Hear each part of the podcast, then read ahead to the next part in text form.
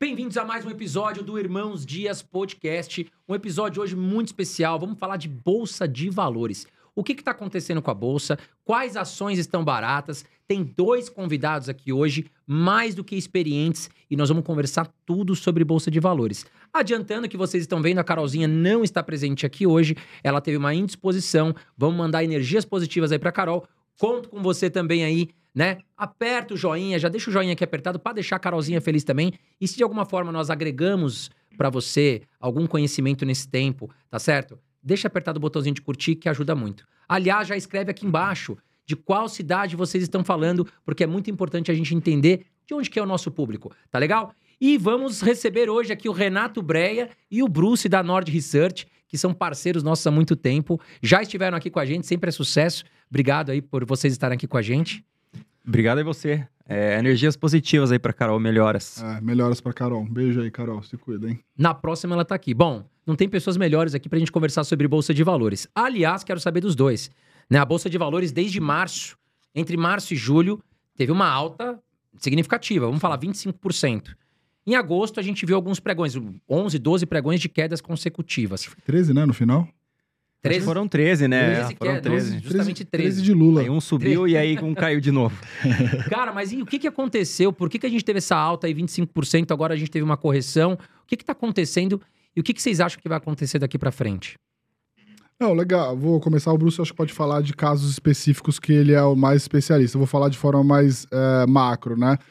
É, eu acho que o, o, o, que aconteceu foi que alguns riscos do Brasil acabaram sendo dissipados, vamos, vamos dizer assim, né? Então, assim, a Bolsa Brasileira está muito, muito barata durante muito tempo, né? É a bolsa mais barata tava negociando aí, sei lá, seis vezes lucro, que é um negócio que assim, você não vê a Bolsa Brasileira nunca negociar seis vezes lucro. Pouquíssimas vezes isso aconteceu. Então a Bolsa estava muito barata.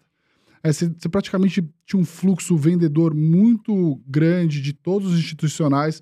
Você pega os números de quanto do dinheiro saiu da bolsa e foi para aqueles ativos de renda fixa, né? O CDB, LCA, LCI, assim, é um número bizarro, assim, é, foram tipo mais 400 bilhões de reais, né? Falaram em um trilhão de reais. É, é muita grana, muita grana. É, é muita grana. E só nos, eu digo nesses, nesses, nesses meses, né? Então, assim, a bolsa estava muito, tava muito largada, né, muito, muito largada, e, e assim, acho que alguns riscos começaram a ser dissipados, né? Primeiro, uh, um risco que é um risco fiscal, acho que foi, foi dissipado aí, que é uma história do arcabouço, que não é um arcabouço que a gente gosta, que a gente acha que é um arcabouço que é um calabouço, que a gente vai descobrir isso mais lá na frente, mas pelo menos não é aquela história do começo do ano que o Lula falava que é, investimento não é gasto, que é, teto de gastos não serve para nada, etc e tal que ia usar o BNDES, que ia usar o Banco do Brasil. Então, assim, tirou um pouco esse risco extre extremo, né? E eu acho que a questão também dos juros, né? Como tirou esse risco, a questão dos juros, a gente, o juro chegou a bater lá, o juro futuro de 10 anos, né? Chegou a bater 13%, depois esse juro saiu de 13 para 10.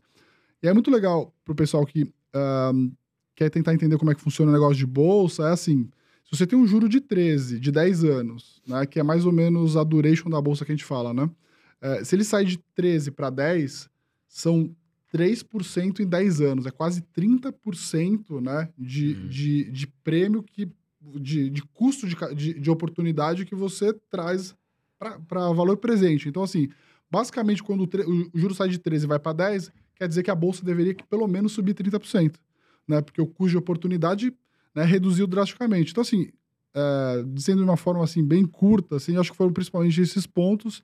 E acho que o Bruce pode também contar um pouco da questão das empresas da Bolsa, especificamente, que ajudaram nessa alta, né? Que Petro, é, Petro, Banco do Brasil, que foram as, as, as empresas que acabaram contribuindo mais para essa alta ao longo do tempo, né?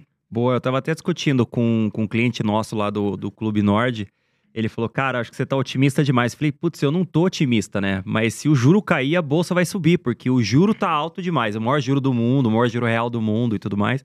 E a nossa bolsa tá barata demais, tá no menor múltiplo da história, tanto em, o, tá muito barata em relação ao próprio Brasil dos últimos 15 anos, e tá muito barata em relação a qualquer outra bolsa do mundo. Então, assim, a bolsa não está subindo porque o pessoal está vendo, um, tá surgindo um otimismo. Não, zero otimismo. A bolsa está subindo porque ela está sendo empurrada para cima pelo juro caindo. É tipo assim, é, cara, não dá para negociar a um múltiplo menor, né? não dá para cair mais.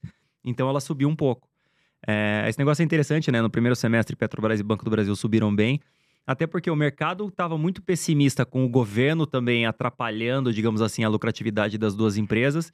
E aí, quando o Congresso começou a segurar, o, o mercado falou: cara, então o governo não vai conseguir, digamos, atrapalhar tanto a Petrobras e Banco do Brasil, e as ações subiram forte, né? Foi até. A Petrobras subiu 50%, sei lá, no primeiro semestre, um negócio assim. Então, assim, putz, muito otimismo, a bolsa tá subindo e tal. Tem muita gente achando, não, a bolsa subiu muito, tá cara, 120 mil pontos. Falou, cara, não, porque o, os resultados das empresas subiram também, né? Então a bolsa, na verdade, ainda tá muito barata e, e, e assim, tem zero otimismo no, no, no, no, no resultado da bolsa, né? Nos múltiplos que a bolsa negocia hoje. É, e, e assim, é, é, importante lembrar né, que o mercado ele oscila entre dois extremos.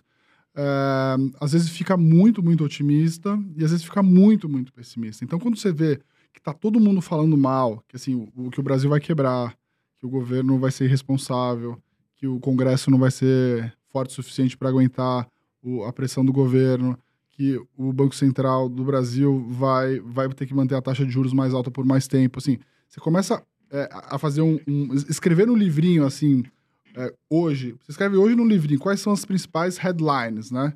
É, e você, escreve, você pega quatro meses atrás quais eram as principais headlines e compara, você fala assim, putz, aqui tinha um, um, um pessimismo extremo.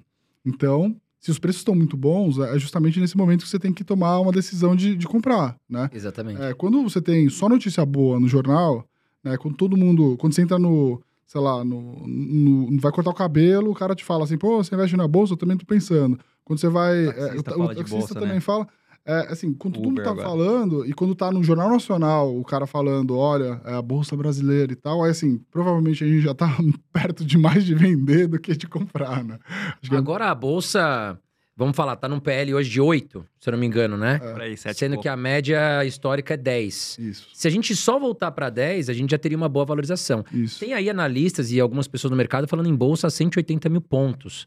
É. Vocês também confiam nisso para 2023, 2024? Não. Qual que é a opinião de vocês? Você acha que a gente ainda vai lateralizar um tempo?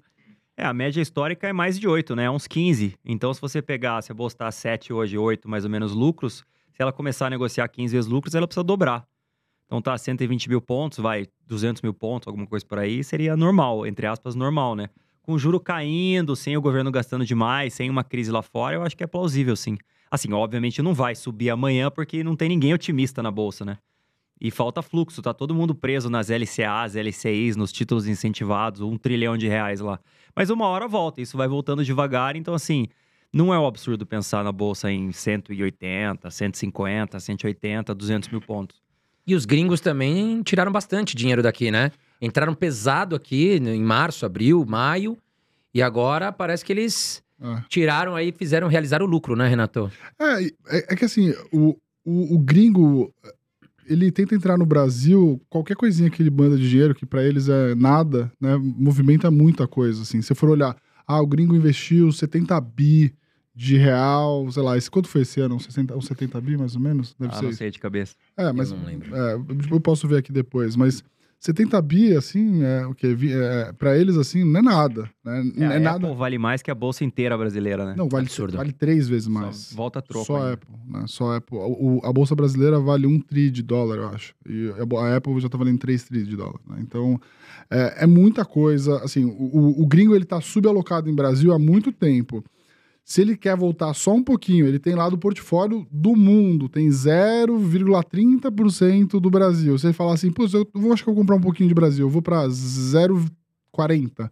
Aí, assim, entra uma tonelada de dinheiro e assim, é por isso Fluxo infinito pra fluxo gente, né? infinito, né? Só que, se você for olhar historicamente, o Brasil, nos últimos 10 anos, vem cada, cada ano que passa perdendo participação na carteira de investimentos do investidor global. Quando você olha a carteira, imagina assim, você olha a carteira de todo mundo no mundo.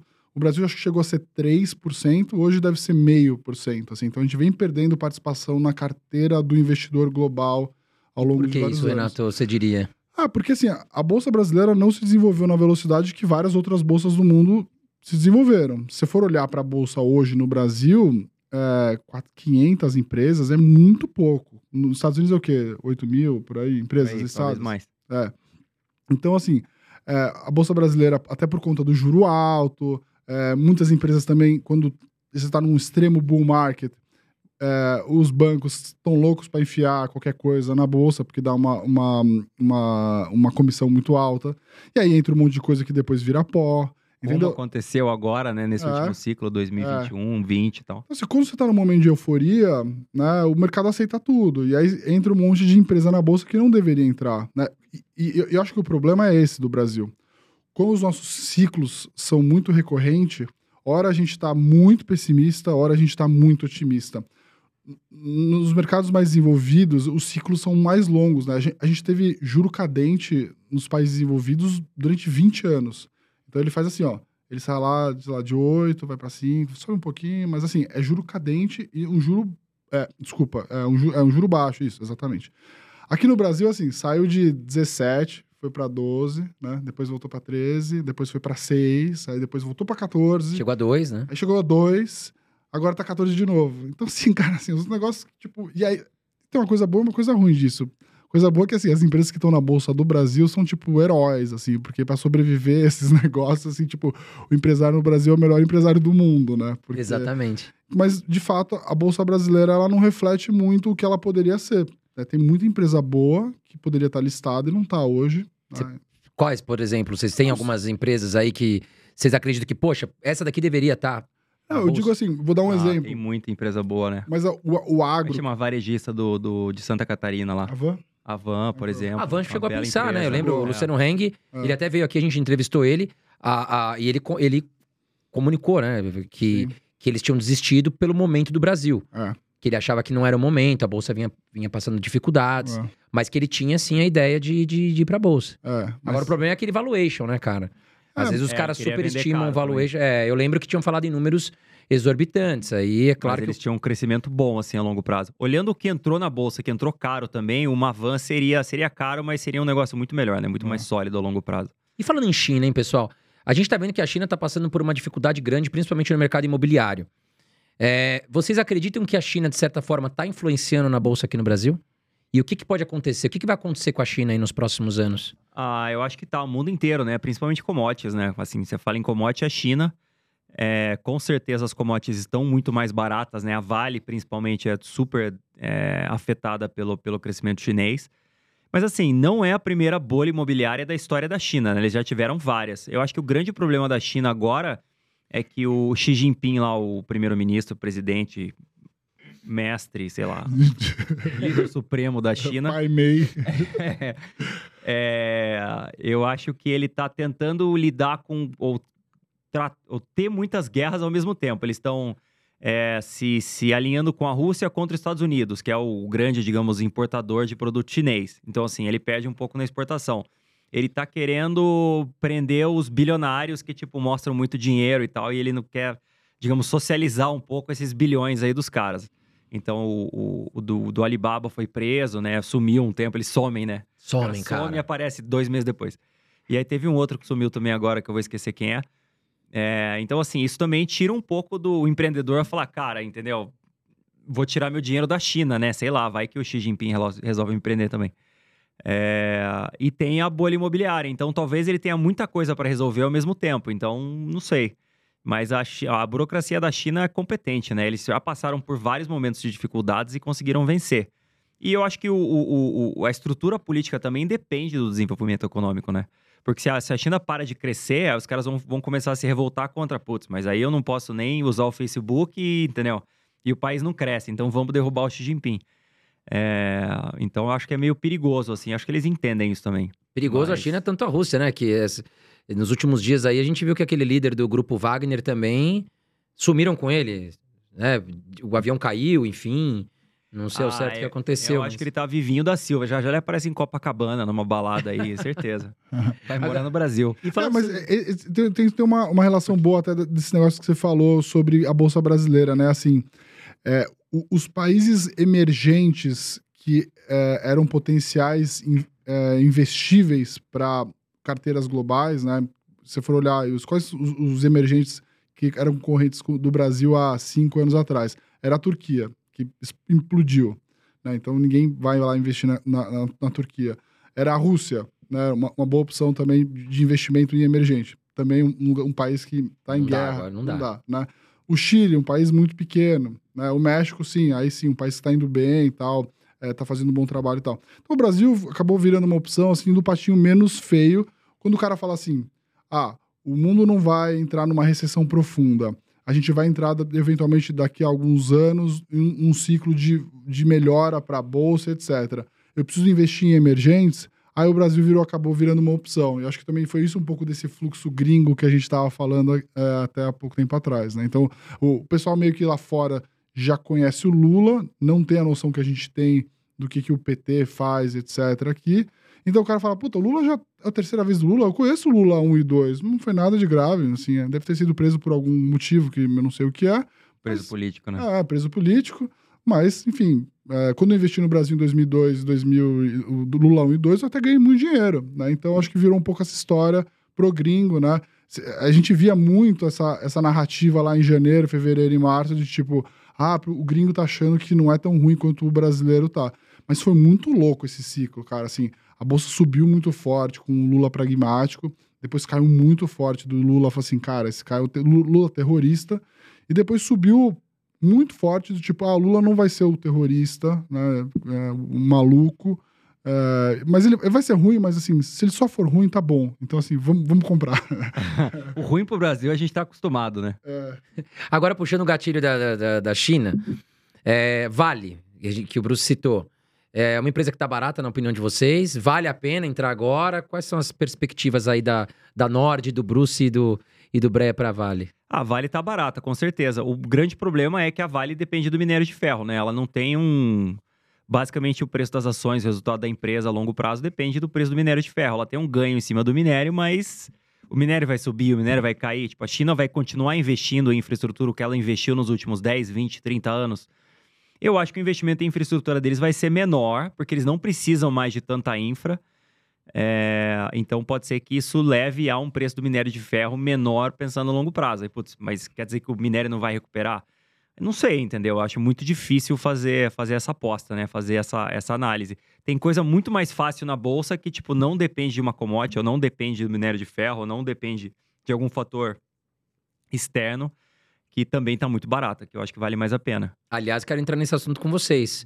Se vocês puderem citar pelo menos um case aí de cada, Sim. que vocês acreditam que tá barato, que tá bacana para investir nesse momento. É, não, só para o, o, Bruce vai falar de vários aqui. É, é, assim, o que o Bruce quer dizer é o seguinte: às vezes uma empresa ela pode ser dependente de commodity. E, óbvio, todas as empresas que vendem commodities vão, vão ser dependentes do preço da commodity. Só que se ela é capaz de crescer sua produção 10, 20% ao ano, né, ela está aumentando a capacidade do faturamento. Mas quando você tem um mercado quase que já está penetrado, é, ela basicamente vai crescer né, as, as, suas receitas baseados muito mais dependente do preço do, do preço daquela commodity do que né, do crescimento da receita. E a, e a Vale ela não cresce né, a quantidade vendida já há muito tempo, porque ela cresce muito pouco, né? Então por isso que é, você vai comprar um negócio que é barato, que vai continuar barato, e, e, é isso, né? Mas o Bruce pode citar aí quais os, os casos que a gente mais gosta. Tem um exemplo legal disso que você, que você explicou agora. Por exemplo, Petrobras depende do petróleo, porque ela não tem grandes crescimentos do volume de produção de petróleo dela. Então, o petróleo caiu 30%, o resultado da, da Petrobras caiu 30%, mais ou menos, entre esse ano e o ano passado. A PetroRio não, a PetroRio também é uma exportadora de petróleo e tal, ela é, opera campos maduros, mas ela, a produção dela cresceu 100%. Então o petróleo caiu 30%, o resultado da PetroRio subiu 30%. Então assim, ela depende do petróleo? Depende, mas ela tem um crescimento tão grande da produção que o mesmo petróleo caindo, ela consegue um crescimento do resultado. Mas tá barato ainda, Prio, você acha? Porque tá subiu muito. Barato. Desde que vocês eh, Desde que vocês colocaram na carteira da Nord, subiu quanto, Bruce? 16 ou 17 vezes, aí depende do dia, né? Muita Caiu um pouquinho coisa. agora, 16 vezes, vai. Vocês acham que, a, que ela ainda tem a tendência de... Porque foi o que você falou, ela pode continuar investindo em outros campos. Qual que é a opinião da, de vocês? O resultado dela subiu 20 vezes. Então, assim, ela subiu porque o resultado subiu. Então, se você olhar preço-lucro e EBITDA, tá um pouco acima, digamos, do normal, mas não tá nada absurdo. E o resultado dela vem, vem, vem dobrando, né? O, o a produção dela vem dobrando do ano passado para cá ela passou o primeiro semestre com o, com o imposto sobre exportação de petróleo, né, que baixou o resultado dela, mesmo assim ela conseguiu um crescimento. E agora, no segundo semestre, não tem mais o imposto de exportação, né? Acabou, a, a medida provisória expirou, então não existe mais. Então o resultado dela vem muito superior ao que veio no primeiro semestre, o mercado está colocando um pouquinho disso no preço.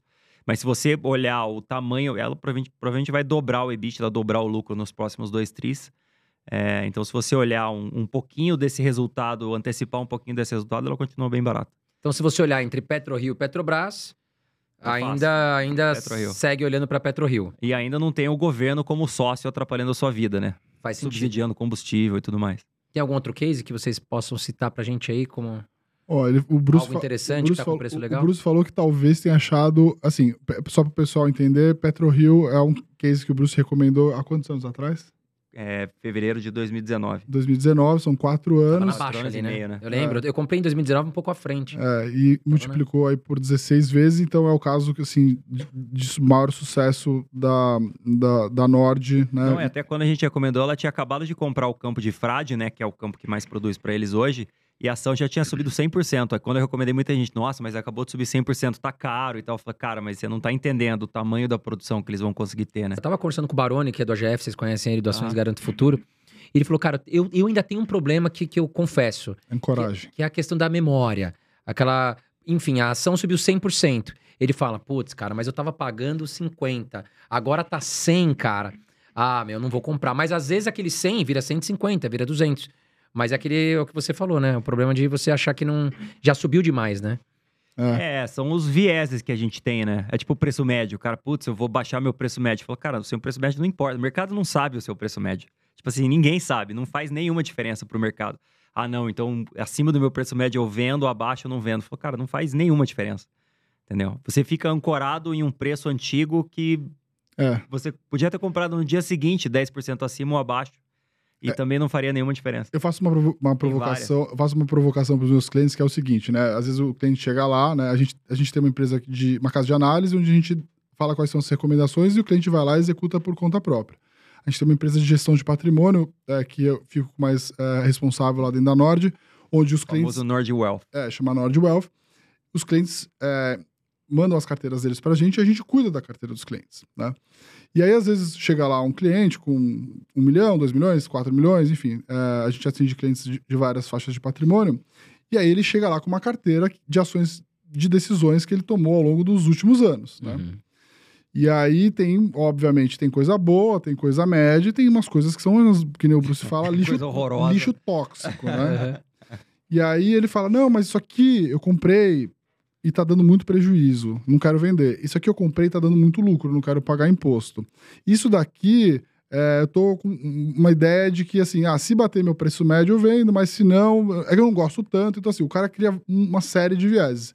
E a provocação que eu falo pro cliente, que eu faço pro cliente é o seguinte. Então, vamos lá. O seguinte, amanhã você abriu o seu home broker, né? Entrou lá na sua conta, aquele um milhão de reais que você tinha em várias ações, virou um milhão de reais em dinheiro. Em dinheiro. É, a corretora vendeu sem querer, mas ela te devolveu o dinheiro inteiro. Agora você tem um milhão de reais, exatamente igual você tinha. Você compraria as mesmas ações nas mesmas proporções? Ele falou assim: não. Então tá errado a tua carteira. Você tá, você tá criando vários problemas, vários vieses, baseados ou é, você não quer realizar uma perda, que é um viés, você tem uma ancoragem no preço, que é o preço médio, ou você também tem resistência, ou você tem paixão é, à tua posição. Já que é uma posição ganhadora, você é, tem um sentimento de, de mais amor àquela posição que você quer carregar. Então, assim, a gente é lotado de vieses. Né? O, o nosso trabalho é, lá na Nord, explicar para os clientes quais são os vieses que todo mundo tem, e eu tenho meus vieses, claro. o Bruce também tem. É, assim, basicamente o que eu faço é assim, cara, é, é, ficar me testando o tempo todo, que eu sei que eu tenho meus vieses, né? E, e o, o Baroni, que putz, é um cara genial, entende pra caramba sobre ações, é, também tem os seus próprios. Então a gente tem que tentar o tempo todo se beliscado, tipo, falando assim, cara, será que eu tô correndo de novo no problema desse viés? Isso acontece todos. E é normal, eu acho que desde o iniciante até o cara mais experiente, é o que você falou, Renato, eu recebo muito nas minhas mídias, no meu canal também. O cara fala, pô, meu, eu tô tomando 30% aqui de preju, uhum. né? Mas o cara quer esperar voltar a zero para poder vender.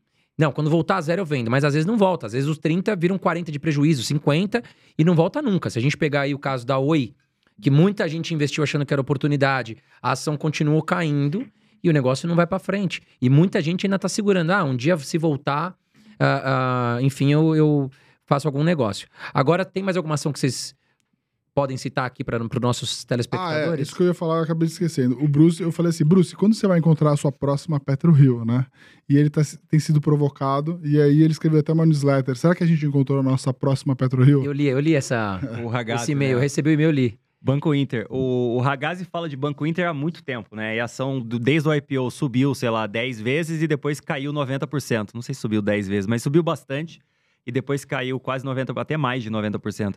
E agora ela tá ali, mais ou menos abaixo do patrimônio, né? Então é um valor barato para um banco, tá tipo ali onde o Bradesco tá. O Bradesco é um bancão, tá tendo problema com crédito e tal. O próprio Itaú negocia uma vez e meio patrimônio.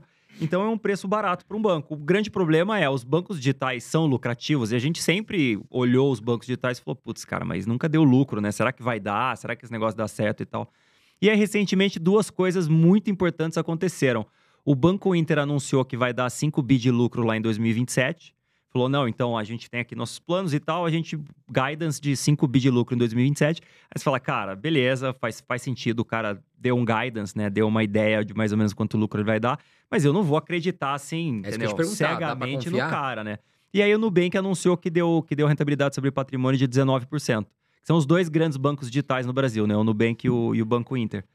E aí você junta A com B e forma C, né? Tipo assim, você fala, cara, o cara anunciou 5 bi, o Nubank já tá dando lucro agora, né? Putz, o Nubank negocia 400 vezes lucros, eu acho, hoje em dia. Mas o Banco Inter, se você coloca que eles vão dar 5 bi de lucro, hoje eles valem 9 bi, ele tá negociando mais ou menos menos de duas vezes lucros. Então, assim, você fala, cara, se esse banco realmente der é, 5 bi de lucro, vamos, vamos falar, ele negocia 10 vezes lucros, que é mais ou menos onde o Itaú negocia, por aí. Então ele negociaria 50 bi, hoje tá- ele tá 9 bi, ele tem que multiplicar por, sei lá, 4 ou 5 por aí, para chegar nesse valor. Aí você fala, cara, tipo assim, qual que é o risco? O risco é ele não dá lucro, mas ele já não dá lucro hoje e já não tá no preço, entendeu? Então, É. Qualquer É, lucro que ele der agora pode, bastante. pode fazer a ação subir, né? Com e mesmo que não der o 5, né? Se der o 4, investir em ações tem tudo a ver com uma margem de segurança. né? É, Acho que as pessoas cometem um erro muito grande que é assim: olha, eu acho que vai acontecer, que, que eu acho que é uma coisa que o Bruce fala muito bem, fala há muito tempo, que é: olha, eu acho que vai acontecer isso, isso, isso, isso com, com é, esse cenário, e isso, isso, isso, isso com, esse- com os resultados dessa, dessa empresa. Por isso eu vou comprar essa ação. E aí, ah, ele não põe o imponderável, que é assim, bom, mas você já tentou mexer mais ou menos no seu modelo mental de que eh, se cada uma dessas coisas que você falou forem um pouquinho pior, né? Quanto que isso muda da sua percepção de valor em relação daquele ativo? Que é, a- que é a coisa que o Bruce falou agora. Um banco que não dá lucro. Tudo bem, o guidance é 5. Será que se ele, se ele der 4, 4 é suficientemente barato para comprar? Né? Vamos supor que ele não atinge o guidance. Não atingir guidance no mercado geralmente é bem penalizado, tá? Então, assim, é, é um compromisso grande. Geralmente, o que, que o mercado faz, as empresas fazem? Ele, se ele está prometendo 5, é porque ele acha que ele consegue dar 6. Legal. É, então, assim, é, o earning surprise no mercado financeiro é, é o segredo de como gerir uma é empresa. o cara que é inteligente, né? É. Ele fala, ah, vou dar 5 e na verdade ele, ele tá pensando em dar 7, É. entendeu? Ou- Ele colocou uma aí- margem de segurança É. pra Mais, alcançar. é. Porque se ele não conseguir alcançar, é- o mercado vai punir muito ele, né? Porque tem um negócio. é, eu acho que o Bruce, o Bruce vai conseguir explicar até melhor do que eu, mas assim. é, como o mercado americano existe já putz, há 100 anos, tem várias análises mostrando que assim as empresas que mais se valorizam ao longo do tempo são não aquelas que eventualmente o cara é, teve um crescimento de lucro absurdo, mas que ele conseguiu todos os trimestres surpreender um pouquinho o mercado. Ou seja, ele é muito conservador nas premissas que ele passa para o mercado, e aí todo, todo trimestre que ele reporta um resultado, ele surpreende um pouquinho e o mercado vai continuando gostando daquela empresa. E aí tem um outro estudo que mostra que, assim, se o cara dá dois trimestres onde ele, ele surpreende negativamente, ele demora praticamente, assim, oito semestres, é, oito trimestres para recuperar a confiança do mercado. entendeu? Entendi. Então tem uma, tem uma técnica de você é, saber comunicar com o mercado, né? E principalmente não passar premissas muito otimistas. É Aqui é, aquele- um, é um viés também, né? É basicamente você ler no jornal e falar, putz, o lucro foi melhor que esperado. A Exatamente. gente teve muito isso das empresas tech nesses últimos trimestres. É. Aí, ah, lucro da Apple melhor que esperado, lucro do Google melhor que esperado. Falei, putz, mas cara, entendeu? O lucro deles está caindo. Eu fui olhar, falei, o lucro estava caindo, mas aí eles, não sei se as próprias empresas ou os analistas tinham uma ideia de um lucro menor, só que o lucro foi um pouco melhor, ainda caindo, mas um pouco melhor. Aí você, tipo, você vê que é melhor que esperado, você acha, não, então tá crescendo, tá super saudável. Falou, não, cara, tipo, a ação subiu muito, tá negociando num múltiplo super alto e o resultado tá caindo. Só que o mercado vem melhor que esperado. Melhor que esperado, parece que o negócio é muito melhor que tá, entendeu? Exatamente. Esse é meio que o segredo. E ainda seguindo em bancos, Bré e Bruce, se vocês pudessem escolher um banco para ser sócio hoje, né? Enfim, pode ser qualquer banco, não precisa ser o bancão. Mas qual seria o banco a escolha de vocês hoje? Acho que o Inter é uma boa, né? Acho que o Ragazzi foi feliz nessa, nessa recomendação dele aí. Vamos, vamos acompanhar agora para ver o que acontece. O BTG é um outro, que é um, um, banco que vem, vem indo muito bem nos últimos anos. É um banco de investimento, né? Bem diferente. O, o, os bancos digitais são mais crédito. Então, eles fazem a mesma coisa que os bancões fazem, só que fazem com custo menor. Então, o, o negócio de crédito é meio comoditizado.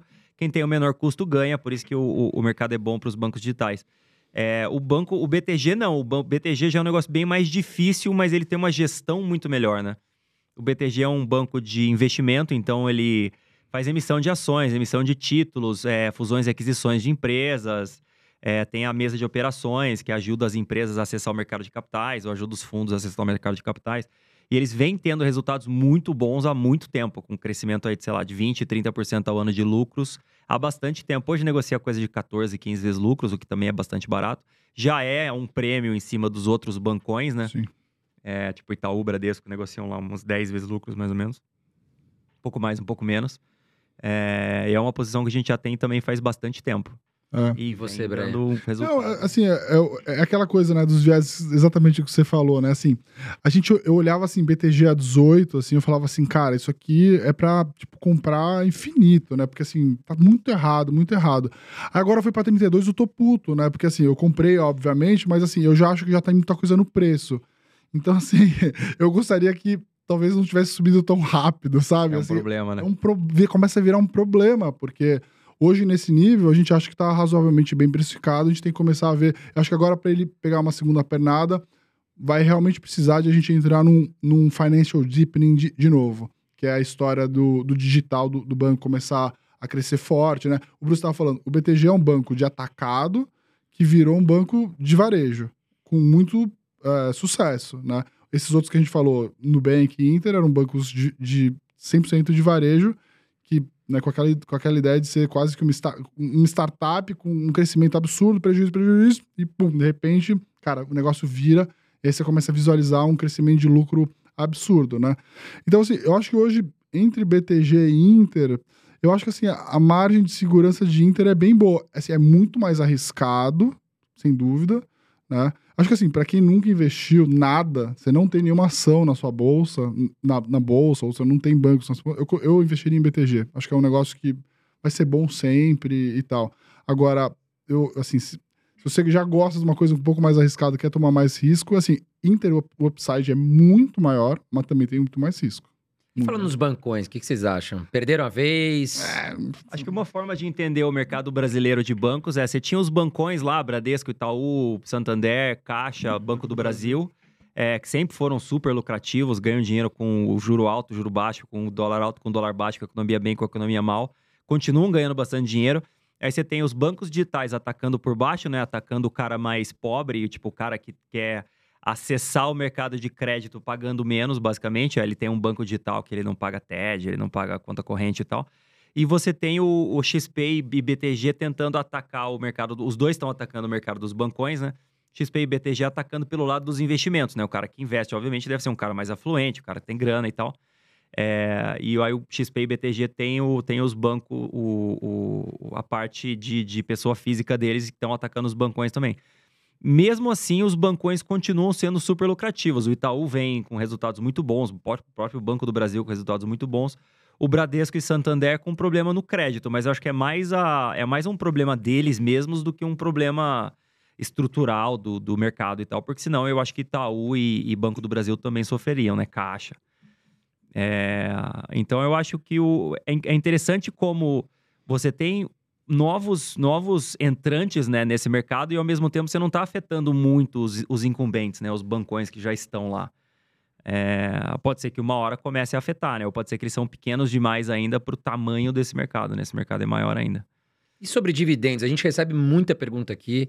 É, graças a Deus, cada vez mais os brasileiros estão buscando investir na bolsa, estão entendendo que não existe só renda fixa, né? Muito muito menos poupança, que a gente não considera nem investimento. Verdade, a gente nem fala de poupança mais? Isso é Não, interessante. mas tem muita gente ainda na poupança, Ah, cara. Tem amigos pessoais que me ligam falando, puta, André, eu tô na poupança. Eu falo, não Ah. acredito, cara. Você já me conhece, você vê os nossos conteúdos e tal. Deleta o contato. Fala, cara, nem quero falar mais com você. Fala, cara, tchau, você não me conhece mais. É. Agora, falando em dividendos, se cada um puder citar um case aí que vocês acreditam que é bom pagador de dividendos e vai continuar sendo bom pagador de dividendos.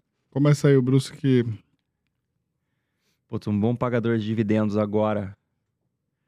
É...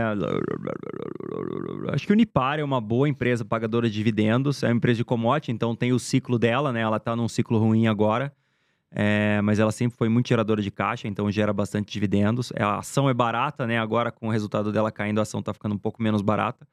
Mas eu acho que é um, é um, é um bom case. É... Tá num preço bom, você acha, Unipar, Bruce?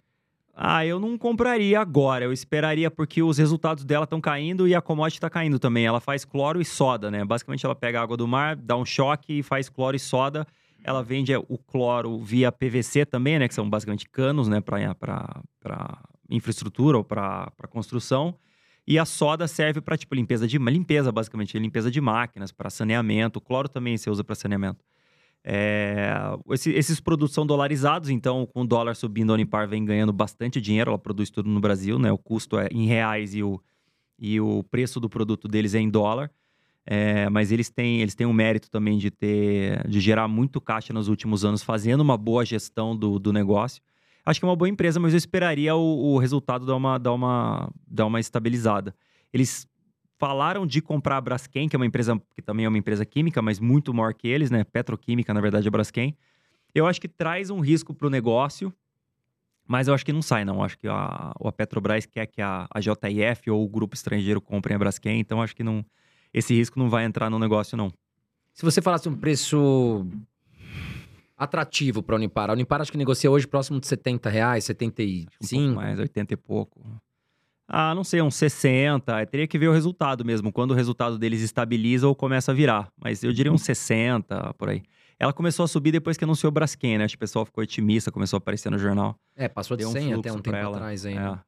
E você, Breia, qual a ação de dividendos que você gosta aí? Então, eu vou até ler a colinha aqui, porque é o seguinte: a gente tem um analista de dividendos lá na Nord, que é o Tiglia. É, eu, eu, eu, particularmente, não sou muito fã da história de dividendos, tá? Assim, é, e aí é uma questão muito Pessoal. pessoal, É. tá? E aí eu vou te dizer o porquê. É, eu eu, pô, adoro o pessoal que, que pensa nessa história dos dividendos é, desde o começo e tal. Eu acho que eu vou querer começar a pensar em dividendos quando eu já tiver mais velho. Eu prefiro investir em empresas que eu acho que é, elas têm hoje opções. Qual, qual que é- como é que funciona a questão do- de uma empresa que paga muito dividendo e outra que não paga tanto?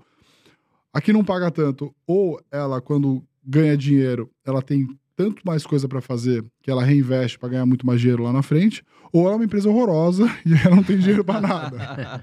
É, a empresa de dividendo que paga muito dividendo geralmente é uma empresa que basicamente todo o crescimento dela já está dado, né? Empresas de transmissão, empresas que em mercados muito já saturados e tudo mais. Então ela fala assim, cara, eu, eu, eu, eu gero tanto lucro e eu não tenho onde colocar esse lucro que eu vou distribuir isso para os meus acionistas, tá? E a gente tem um analista lá na Norte, que é o Tigre, nosso sócio lá, e é assim, basicamente ele tem lá umas as três dele preferidas, então vou falar aqui quais são, que é TRPL4, BBSE, que é BB Seguridade, e a é, telefônica, Vi- VVI, VI, VT, Vivo. vivo, vivo, né? É. Vivit 3. Vivo 3, né? É, que são transmissão, Transmissão paulista. Paulista. é, BB Seguridade E e Vivo. Vivo, né? São que ótimas empresas, mas foi o que você são- falou, né, Breia? Não tem É. muito pra onde crescer, é, então elas vão acabar atraindo investidores pelo pagamento de dividendos, né? exato, E exato. quem A pagou seguridade vem crescendo bem nesses É. últimos tris aí. É, BB com Seguridade, acho que, acho que desses dois, desses cases aqui, eu acho que é o case que mais surpreendeu e acabou até subindo bastante, porque quando uma empresa que já paga muito dividendo mostra alguma linha de crescimento por alguma razão, aí, pô, aí vira um negócio espetacular, né? É, mas, enfim, é, depois até convidando o pessoal que quiser no site da Nord, lá nordinvestimentos.com.br, tem lá um relatório que é quais são as três melhores ações de dividendos para o segundo semestre, para o ano que vem. E Então, é gratuito esse gratuito, relatório, né, 100% Breia? Ó, legal, hein, gente? Relatório gratuito da Nord. Depois vocês vão lá no perfil do, do Breia aqui, do Bruce. A gente vai deixar bonitinho aqui na descrição também. vai lá e já conhece também os produtos, porque tem assinatura lá que, que eu sei que é 10 reais por ano. Isso. Tem coisa lá que, meu. Vale assina- muito. eu, eu gosto muito, tá? Eu, inclusive, eu- sou assinante da Nord e eu gosto de olhar porque você te ajuda a tomar decisões, cara. É. Pro iniciante nem se fala. Daí ele Ah. fala, putz, será que eu compro ou não compro? Não, vai lá. Tem um preço teto. Com certeza isso vai ajudar muito a tomar decisões. É, Me cê- ajuda muito a tomar decisões. Então eu acho que principalmente pra quem tá começando, sem dúvida é um ótimo negócio. Não, e aí, a história do quem tá começando a começar por dividendos também tem uma história de ser geralmente empresas que dificilmente vão quebrar, entendeu? Então, assim, você começar a, a, a- a tatear o mercado de ações, pelo começar pelo dividendos, eu gosto, porque assim, dificilmente você vai ter uma empresa de dividendos que vai cair 90%, assim, muito raro. Exato. É, você vê um Itaú citou, cair 90%. Ela nunca é, vai, não, ela nunca vai, você vai comprar uma Oi. É. É muito mais fácil a análise só olhando. A empresa paga muito dividendo, logo ela é boa, porque para ela pagar dividendo, ela tem que gerar muito caixa, ela tem que ter dívida baixa. Normalmente a empresa negocia já num múltiplo mais baixo, então ela é mais barata. Então, muita, muita coisa da nossa análise que a gente quebra em, em- em diferentes caixinhas, digamos assim, você consegue só analisando o dividendo, entendeu? Então, é uma forma muito fácil de descobrir alguma coisa boa. Legal. Agora, uma empresa que pagou muito dividendos aí nos últimos anos foi a Petrobras. É, queria falar especificamente de Petro, se vocês acham que hoje é cilada ou se é oportunidade. Cilada. Cilada Bino. É cilada. Você acha que é cilada? É, não, eu não sei. Eu acho, eu acho que a Petro tá bem barata, então tem muita coisa negativa já no preço da Petrobras. Mas eles estão subsidiando a gasolina, né? Então a gente tem que ver o tamanho do impacto que isso vai ter no resultado deles. É, e o quanto que eles vão subsidiar, né? Um, um negócio positivo foi eles estavam subsidiando, o petróleo subiu lá fora, né? O dólar subiu, aí ficou uma, uma diferença muito grande. Eles reajustaram, aumentaram o preço da gasolina. As ações até subiram bem, eu acho, recentemente. É, Então, assim, a Petrobras é uma boa empresa, gera muito caixa, principalmente com petróleo. O petróleo não tá barato, mas não tá caro, né? Tá uns 80 dólares, o que para a Petrobras é um, é, é um, é um preço muito bom, né? Principalmente porque o dólar tá lá em cima, né? O petróleo em dólar.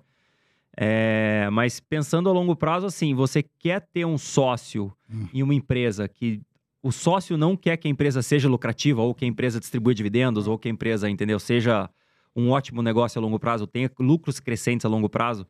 Então, assim, tem esse risco. Se você quer correr esse risco, ótimo, mas é um risco político. Você tem que, mais ou menos, chutar se o governo vai ou não atrapalhar a lucratividade da Petrobras. É, a, Petrobra- a Petrobras, em certo momento, chegou a valer duas vezes lucro. Duas vezes lucro é tipo, um negócio É bizarramente. né? Tá por aí ainda. É, tá lá. Hoje, acho que hoje. acima, Tá talvez, Tá nisso, é. tá 2,4. É, tá É, só barato. isso? Só Ah, isso. então Tá talvez. barato. Então talvez, isso, assim, pelo, pelo preço-lucro até vale a pena o risco. Assim, é- só que assim, eu respeito muito os tipos de riscos que eu não quero correr. O primeiro risco que eu não quero correr nunca na bolsa é investir num negócio que eu não entendo completamente. Eu já olhei negócios espetaculares que pareciam legais, mas assim, eu não conseguia realmente entender como que aquele negócio ia ser diferente dos competidores, por que que aquele mercado era tão bom e tudo mais. E assim, eu deixo passar, tá tranquilo. E outro risco que eu não quero é ter um sócio que tá toda hora pensando que é, dividendo enriquece os acionistas, né? Não enriquece ele mesmo. Ah, esse papo é muito louco, né, cara? É, é, entendeu? É, só que eu, eu tenho até um ponto aqui. A gente conversou é, lá no nosso YouTube, tem, um, tá- tem, tem um- uma conversa com um, um conselheiro da Petrobras. E ele fala assim: é muito diferente hoje a Petrobras de antigamente, até porque assim. é, a Pe- Petrobras so- sofreu hoje, sofreu vários é, processos de sócios que são sócios americanos. Ela foi, ela foi condenada na SEC e tudo mais. Então, assim, aquelas besteiras que eles faziam lá no passado, assim, quase que impossível de fazer. Óbvio, vai ter um jogo político ali, subsídio aqui e ali, é, história de voltar a reinvestimento. Mas, assim, hoje, né, até pelo holofote que a Petrobras tem no mundo todo, a capacidade de fazer aquelas coisas absurdas que eram feitas é muito difícil, né? Você tem uma forma de os processos im- implicarem em processos criminais pros executivos, né? Então, assim, Na física, né? na física. Cara Então, assim, na física. se o executivo pisar na bola, seguir só o que está sendo recomendado, muito provavelmente ele vai é, né, sofrer consequências na própria física. Então, assim, o, o- que ele quis dizer nessa nossa conversa é que a governança hoje é muito melhor e talvez, assim, muita coisa que está sendo precificada hoje em Petrobras é como se fosse a governança do passado, que não é. Tá? Então, Mas dá pra esperar esses dividendos gordos que vieram aí dos últimos Acho que anos? esse foi extraordinário. Não sei se vai ter muito. Assim, é difícil imaginar que a gente vai ter dividendo assim, até ouvi um gestor falando assim, acho que foi o maior dividendo da história, a gente não vai ver esse dividendo de novo, né? Mas assim, a empresa ter pago 50% do valor dela em dividendos em 12 meses foi um negócio... Ela tava gerando 50% de fluxo de caixa livre por ano. Porque ela vendeu muito ativo, né? Ela vendeu muito ativo e ela tinha que distribuir esse dinheiro. Não... Não, e o petróleo tava cento e poucos dólares também, né? Também, né? Com a guerra da, da Ucrânia no passado, o petróleo foi para 120 dólares, veio caindo, né? Mas a Petrobras pegou muito tempo de petróleo bem em- lá em cima. Legal. Agora vocês estavam falando que na Norte vocês fazem o. ah, vocês cuidam de patrimônios, né? Isso. Então vamos, vamos pegar isso e vamos trazer para um cenário mais geral, mais amplo, aqui muitos iniciantes acompanhando a gente. Quantos ativos um investidor iniciante tem que ter em carteira, na opinião de vocês? Porque a gente, eu vou te falar que já chegou mensagem aqui de falando, o cara falando que tinha 25 ações. Com Não, eu já peguei cliente, eu, peguei, eu falei com um cliente ontem que ele tinha 100 ações. 100 ações, meu Acontece Deus. muito. 100 ações. Muito. Ele tinha O 100 cara vai ações. comprando, aí a ação cai. Aí ele fala, putz, não gosto mais dessa. Aí ele compra outra. Aí a ação cai. Aí ele fala, aí ele larga lá, entendeu? aí ele compra outra. E aí o cara tem 120 Meu, 100 ações. ações é impossível acompanhar É, qualquer sério. coisa, cara. 100 ações. Ah, o cara tem, tipo, 2 milhões de reais em ações, você vai ver, o cara tem, tipo, sei lá, 5 mil reais em cada ação. Assim, Meu Deus do céu, cara. Não, e o problema é quando ele tem né, é, uma coisa, assim, tem tempo pra fazer isso, mas, assim, sem, sem ele nunca vai ter tempo suficiente pra cobrir. O problema é quando, assim, ele tem zero tempo pra fazer e ele deixou aquele cemitério de más decisões. Mas respondendo a tua pergunta, né, o investidor iniciante, ele precisa ter a sua renda fixa pós-fixada, com liquidez imediata para sua reserva de emergência. Esse é um ativo obrigatório na carteira de qualquer pessoa do universo. né? Até o Warren Buffett deve ter um pouquinho lá de caixa. Ele tem, né? Uns Tem muito caixa, tem, Tem muito 120 bi de caixa. é, exatamente. Então, até o Warren Buffett, que é o cara que é mais entende de ações da história desse mundo, ele tem um pouquinho de caixa. Então, ponto. O problema é que o caixa dele lá não rende nada, né? Aqui o caixa é uma beleza, porque ele rende aí quase 1% ao mês, com liquidez, etc. Ainda você, CDzão gordo. é, ainda você tem uma série de isentos aí que tem, tem liquidez diária também, né? Então, primeiro, isso, né? É, pós-fixados com liquidez diária para sua reserva. Segundo ativo que a gente gosta hoje em renda fixa são os indexados à inflação. É, a gente viu a taxa de juros caindo muito, saindo lá de 13 para 10, na taxa de juros mais longa, eu digo. E a gente acha que ainda tem aí bastante oportunidade nos indexados à inflação, pagando inflação mais é, 5 e pouco e tal. E aí quando você vai para o crédito, né, CRIs, CRAS, debênture incentivada, você consegue ter ainda um, um ganho em cima disso, porque as empresas precisam remunerar mais do que Sim. o tesouro. E aí esse, o spread de crédito, quando veio americanos, etc., esse, crédito, esse spread de crédito aumentou muito, ele voltou um pouco, mas ainda está gordo. Então a gente gosta muito dessa classe de ativo para ter na carteira dos clientes. Né? É, a Bolsa Brasileira a gente gosta, então você pode fazer isso tanto via uma carteira de ações se você tiver mais tempo e dinheiro, ou você pode fazer isso via fundo, e aí é, até a gente tem os fundos da Nord de ações estão disponíveis. Desculpa.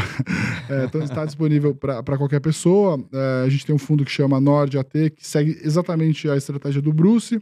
Tá no C6, tá no Inter, tá na Terra, tá em outras. Depois entra lá no Instagram do Bruce, tem lá todas, toda a ordem das, das corretoras que estão disponíveis. Você consegue aplicar com um real, você consegue investir nesse fundo. Aí tá indo super bem. Esse ano tá dando 27% contra 5% da, da Bolsa. É, e a- acho que, em geral, esses são mais ou menos as classes que a gente mais gosta hoje. Pós-fixados, indexados à inflação e Bolsa Brasileira, né, onde a gente está vendo melhor assimetria. Mas é claro, uma carteira pode ter outros vários ativos. Você, pode, você deveria ter pelo menos uma parcela pequena do seu patrimônio investido lá fora, né? A Carol fala muito sobre isso, né? Comprando ETFs, abrindo uma continha lá fora, manda mil dólares e compra um ETF da Bolsa Americana, um pouquinho cada mês. É uma coisa que a gente gosta. Quantidade de ações, Breia, você acha que Ah, a pessoa física... existe um tiver- número assim? Existe, um, assim, existe uma explicação técnica, tá? Acima de 25 ações, você não está diversificando seu patrimônio, você está pulverizando seu patrimônio. Acima de 25, tá? Acima de 20, é 20, 25. Assim, basicamente assim, Acho que 20 já tá um número se bem... você tiver 25 e 40, dá na mesma. Tá? Isso é um estudo estatístico, não sou eu que estou inventando. Então, assim, assim, não tenha mais que 25 ações. Se você tiver mais que isso, basicamente você só está tendo mais problema para tua cabeça. Você vai ter um- mais umas sete páginas no seu IR e provavelmente você vai se estrepar na hora de saber quanto imposto você tem que pagar. Então, é- essa é uma questão estatística. É, agora, eu acho que a pessoa física, putz, assim, ideal era entre 15 e 20 no máximo, no máximo, no Pra máximo. poder acompanhar, né? É, Porque pra ninguém fica todo dia ali olhando notícia ou vendo relatório de, É. de empresa, né, acho cara? muito difícil, cara. Eu que trabalho com isso, eu não consigo mais. Então, assim, eu, eu particularmente hoje não consigo mais e tá tudo bem agora, né? Invisto lá nos fundos e, e- e faço. Né, Mas se o cara tem quatro ações, por exemplo. Vocês também Não. acham que é pouco? É pouco, é pouco. Pouca diversificação. Depende do tanto do patrimônio que ele tem em ações, né? Mas eu diria, cara, para começar, chuta 10, compra 10% de cada e você começa de algum lugar, entendeu? Porque é, é ruim você não ter uma regrinha de bolso para começar, porque aí você fica, putz, mas depende. Responde, responde engenheiro, né? Eu sou engenheiro. É, ah, depende. Cara, mas depende do que? Aí você começa a aumentar a complexidade o cara que tá começando fala, cara, vai em 10, entendeu? 10 é fácil. 10 é fácil. 10% em cada e beleza. E aí você vai estudando, aí você troca uma por outra, esquece o preço médio, né? Putz, comprei, mas ela caiu. Fala, cara, aí você guarda o prejuízo histórico quando você vender alguma coisa que você tem um lucro, que você vai pagar imposto, você não precisa pagar DARF porque você tem esse prejuízo histórico. Então quem paga pelo seu erro é o governo, né? E não você. Essa é a parte boa de, de, de ter que pagar É. DARF. Mas a tua pergunta é boa. Eu acho que assim, para quem nunca investiu em ações, ter quatro ações é muito ruim. Não, se o cara tá querendo começar a investir, comprar aquelas primeiras coisinhas, né?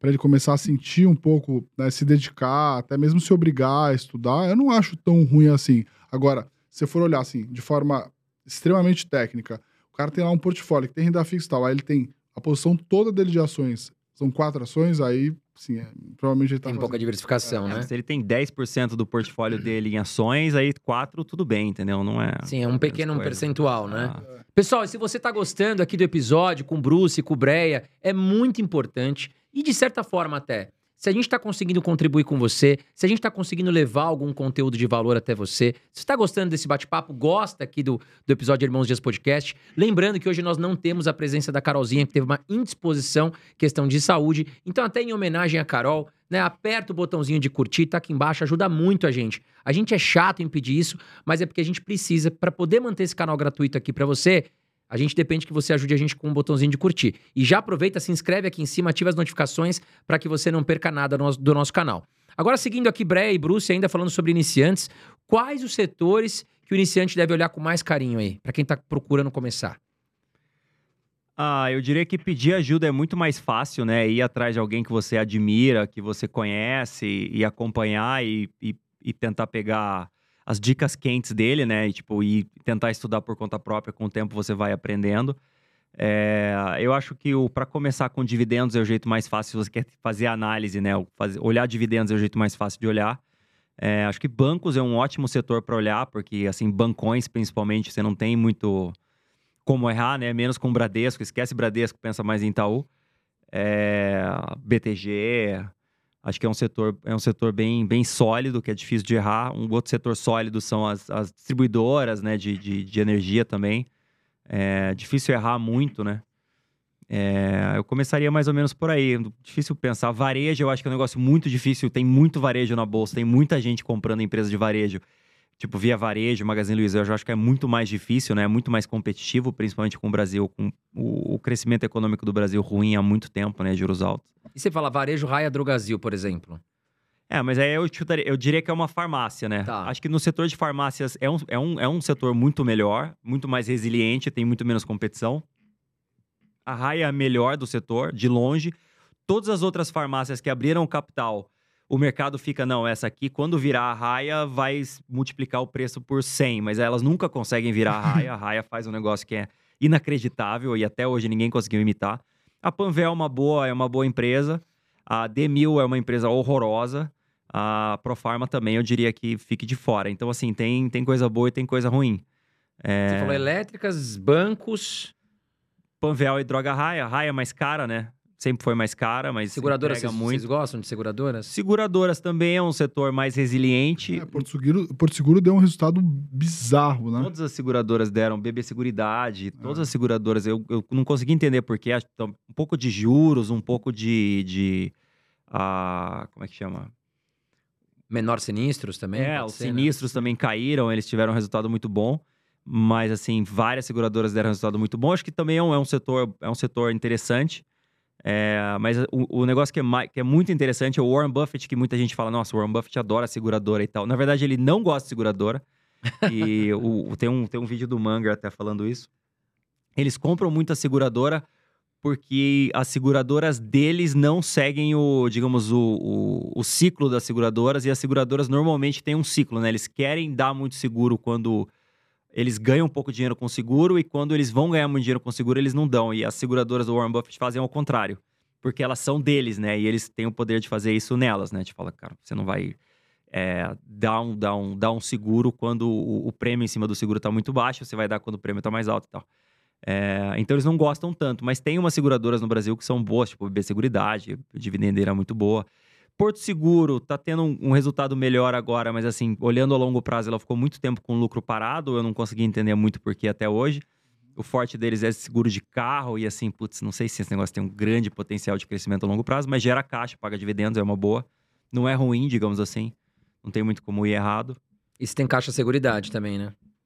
Caixa seguridade, mas caixa de seguridade eu não colhei. Eu não, eu não sei se é, se é tão interessante assim. Precisaria olhar. Alguma é, ação que você quer contribuir? Não, acho que assim, tem alguns setores que, assim, é, por exemplo, setores de shopping centers, tem um monte de empresa na bolsa, né? São empresas boas e tal, mas assim, cada uma estão passando por ciclos diferentes.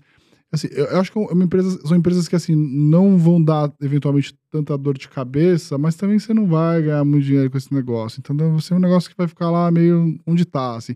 Mas de fato são empresas muito boas, né? Agora assim, qual é a capacidade de crescimento de empresas de shopping e tal. Assim, mais ou menos todos os shoppings que cada uma deveriam ter, elas já mais ou menos têm, assim, né? Qual que é a capacidade de absorção de novos grandes shoppings onde já existem grandes shoppings? Fico pensando um pouco sobre isso, né? Então. É, shopping tem um, tem um lado que é propriedade, tem, é que é um, um, um negócio de propriedade, né? Que é o shopping é, o em si. Fundo imobiliário, né? Sim. É, e tem um lado que é o varejo, né? O lado que é o varejo eu acho que é ruim, e o lado de propriedade é melhor, mas assim, eu acho que vale, pena, vale mais a pena comprar um fundo imobiliário do que comprar um shopping. Você não paga imposto em cima do aluguel. É. Tem vantagens aí também. É. Tinha até uma empresa listada na bolsa que era São Carlos, que era só aluguel de imóvel, e eles ficaram muito tempo nessa história de virar um fundo imobiliário. Que inclusive o São Carlos era. É. Virou? Não, não virou ainda. na bolsa. É. Normal. Agora, falando sobre Taurus. É, eu sei que em algum dos relatórios a Taurus está tá, tá, tá rodando aí lá na Nord. É, e é um case que, cara, acho que vocês recomendaram também deu muito lucro aí, né? Deu. Subiu bastante nos últimos anos. Deu bom. É, assim, Taurus a gente pegou ela bem barata, né? Ela basicamente revolucionou o mercado de revólveres, começou a vender muita arma nos Estados Unidos a um custo muito mais baixo que seus concorrentes. É, conseguindo vender uma arma num ticket menor, mas o custo deles era tão mais baixo que eles cresceram muito, né? É, cresceram muito no mercado lá. Só que depois da pandemia, o, o mercado americano vem vendendo menos armas. E eles, como cresceram muito, agora estão dependendo mais do mercado de armas americano do que deles mesmos. Então, eu não gosto muito de empresa que depende de algum fator externo à empresa e não a, a eles mesmos. É, Taurus é muito barata, também é uma outra empresa que paga bastante dividendos, que sobra caixa, né? Eles conseguem gerar bastante caixa. O resultado vem piorando, mas tem a fábrica na Índia deles, que agora até o CEO da empresa é, falou em um evento que eles podem aumentar 40% a receita deles com, com, com a Índia. Então a gente está tentando entender isso melhor, tipo, beleza, vai aumentar 40%, mas daqui a 50 anos aí não faz nenhuma diferença, né? Tipo, se for aumentar 40% ano que vem, faz muita diferença. Então a gente está analisando. Ainda é uma posição que a gente tem, histórica.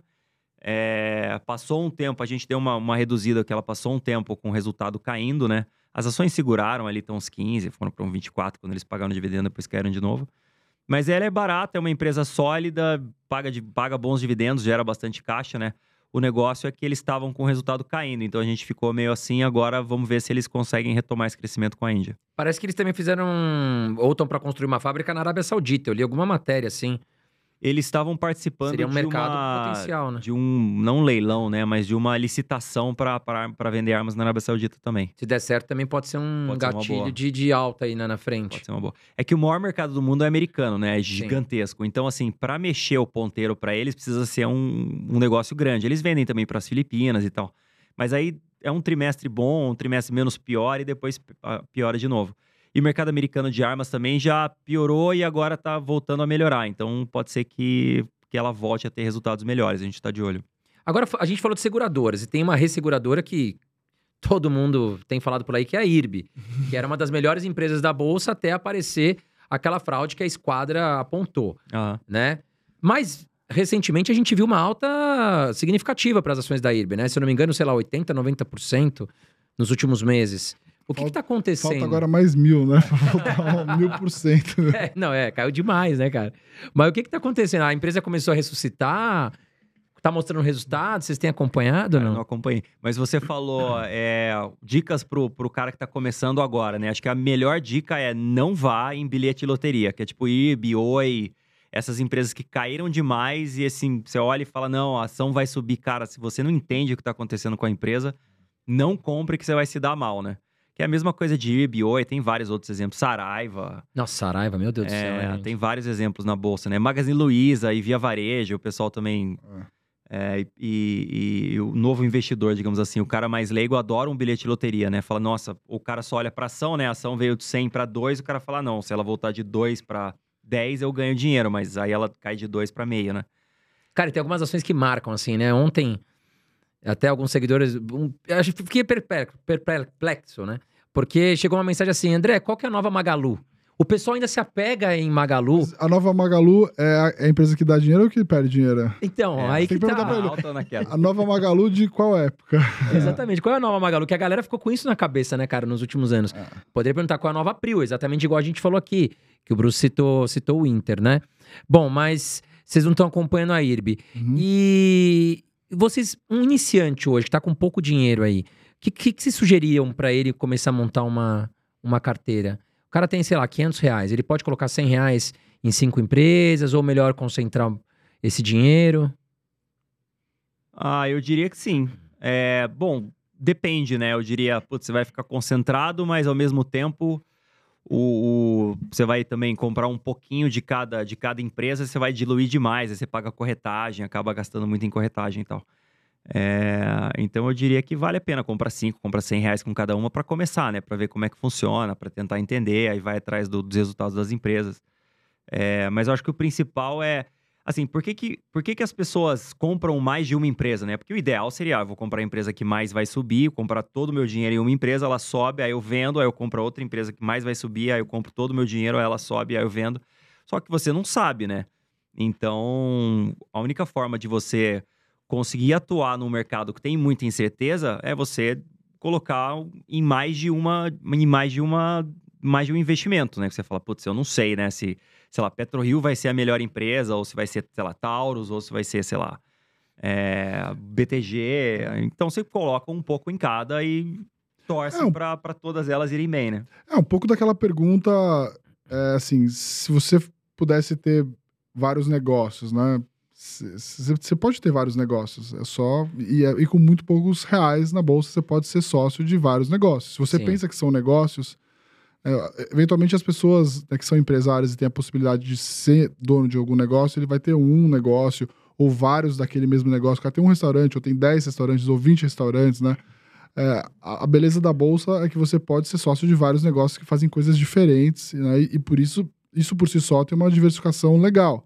né? Você pode ser sócio dos caras que são os melhores empresários do Brasil, que sabem fazer isso há muito tempo. Então, a, a cabeça do cara investindo na bolsa teria que ser um pouco assim: falar, pô, é, eu tenho, sei lá, mil, é, 100 mil reais ou 10 mil reais, tanto faz. Eu tenho a possibilidade de investir em vários negócios, é melhor. Né? Agora, 5, 6, 7, 10, melhor ainda. Obviamente, se você entende mais ou menos o que esses caras fazem, né? E então, o, agora, o que o Bruce está falando é o seguinte: eu acho que Mas é que vale. o ideal é que sejam 10 bons, né? Se foram É. 9 bons e um ruim, é melhor ter 9 do que ter 10. É porque, é porque as pessoas superestimam a capacidade delas de avaliar. Eu, toda vez que eu vou comprar uma coisa, eu falo assim: qual é a chance dessa, dessa minha decisão estar errada? Né?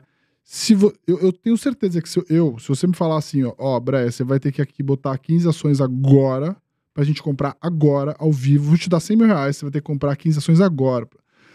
Toda ação que eu fosse colocar, eu ia falar assim: qual, eu tenho, é, qual a chance desse negócio eventualmente valer zero? né? E aí eu vou ponderar, vou botar 5% em algumas e 15% nas que eu tenho. O que eu achar que tem é muito bom, eu tenho muita confiança, eu vou botar 15%. O que eu achar que é assim, é tem um upside gigante, mas é muito arriscado, eu vou botar só 5%. né? E eu tenho certeza que das 15 que eu colocar aqui, se a gente tiver daqui 10 anos, fizer, vem aqui no podcast de novo, eu falar assim, cara, eu tenho certeza que das 15, umas 3 ou 4 já vão, já, já vão ter é, sumido do mapa, para de existir. Porque essa é a realidade dos negócios no mundo, né? Em ciclos longos e tal. Às vezes a empresa continua sendo boa, só que aquele mercado acabou. Agora, Renato, uma coisa que você falou que me marcou, que às vezes você vai olhar a carteira de alguns clientes que, que da Norte que chegam pra ti, É, e você fala, puta, tem alguns lixos tóxicos lá, né? É, você pode citar algumas dessas ações que você olha e fala, puta, não que seja um lixo, né? A empresa tem, tem estrutura e tal, mas ah, que você aconselha não estar nesse momento. Ah, que nem o Bruce falou, as empresas de varejo, né, assim, por exemplo, Magazine, Magazine Luiza. Eu, eu tive via varejo, eh, a gente comprou lá atrás e tal, a gente achou que poderia ter uma reestruturação legal. Eu tinha também. E aí a gente ganhou dinheiro e, e- e a gente saiu porque eu acho que o mercado entrou numa euforia. E assim, eu comprei acho que a 4,90, vendia 16, ela foi pra 22 e agora vale quanto? Um real, dois reais? Dois reais, acho. É, dois reais. Magazine Luiza tá três e pouco. É, então assim, varejo ficaria fora completamente. É que varejo é um negócio difícil, né? E na pandemia, as varejistas online ganharam muito dinheiro porque todo mundo comprava tudo online, né? Você estava preso em casa, então você tinha que comprar tudo pela internet, com o celular, você comprava via varejo, Magazine Luiza.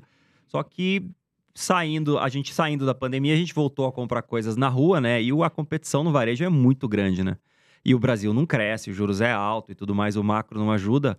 Então a competição fica maior ainda. Construção também. empresas Sofreram. Empresas de construção, assim, assim, a gente até gosta de algumas específicas, muito nichadas e tal, tipo MRV, a gente gosta lá, é, que é uma empresa que eu acho que é, é muito bem tocada, É muito boa. muito boa, bem tocada, muito focada num nicho que eu acho que vai crescer pra caramba daqui pra frente, tá muito alinhada com esse plano do governo de aumentar as faixas do Minha Casa Minha Vida e tudo mais. Tem um pedaço da assim- empresa relevante nos Estados Unidos agora, eles estão É. vendendo, vendendo em- empreendimentos lá também. Mas assim, é, 90% do setor de construção, empresas de, de, de, de incorporação na bolsa são terríveis, assim. Então, assim, porque é um negócio muito difícil, né? Você precisa comprar o terreno certo, pelo preço certo, aí é, Torcer pro juro não subir. torcer pro juro não subir, torcer que o cara vai pagar, torcer que o custo da construção não vai. É um, é um negócio de um ciclo muito longo. Então, assim, do, do primeiro real que você colocou ali até você receber o último real daqueles projetos, assim, é um ciclo bizarramente longo com muitas variáveis.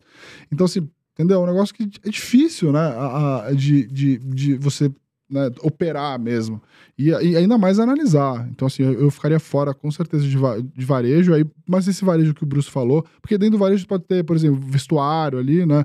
Ou. É, eu Exemplo, falo mal de varejo, mas tem muita varejista muito boa no Brasil, né?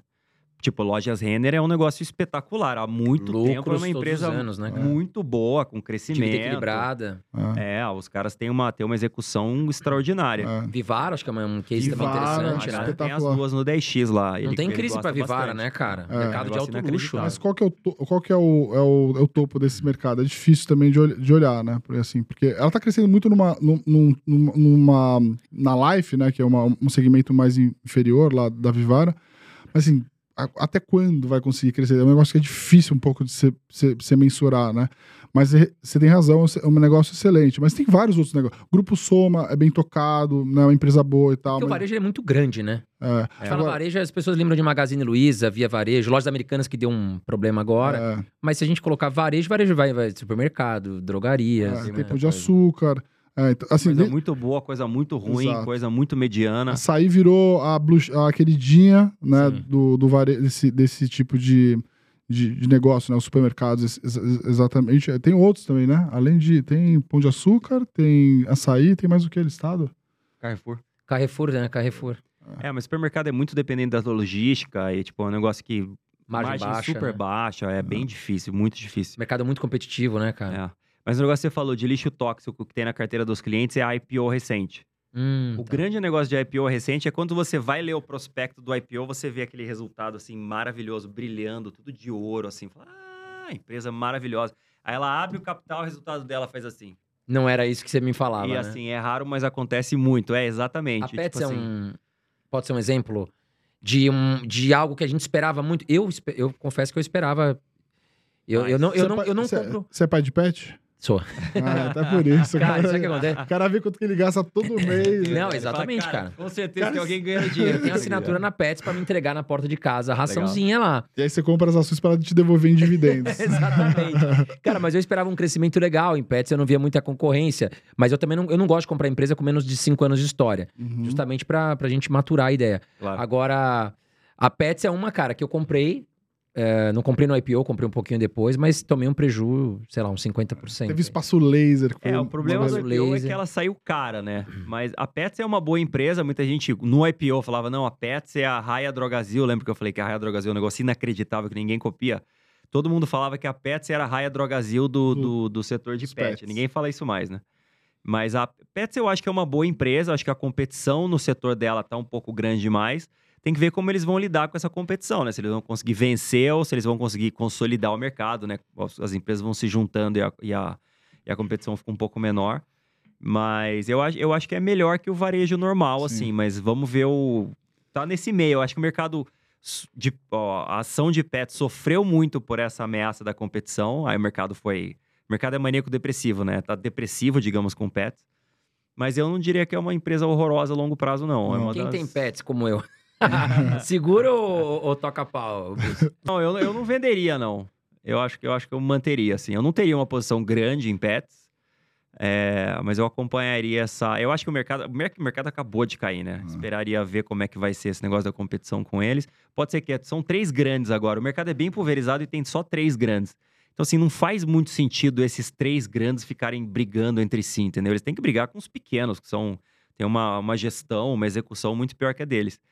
Então, vamos, vamos ver como, como vai. Eu, eu acho que o mercado foi um pouco longe demais, mas É. vamos acompanhar. Mas, tem eu um monte de coisa pets. legal, assim, que, mas que assim, a gente fala, pô, é bom, é legal, vai continuar crescendo, mas assim, tá num preço que, tipo, você não tem, assim, muito, que você fala, meu, vai, vai continuar, mas eu tava olhando o track and field outro dia.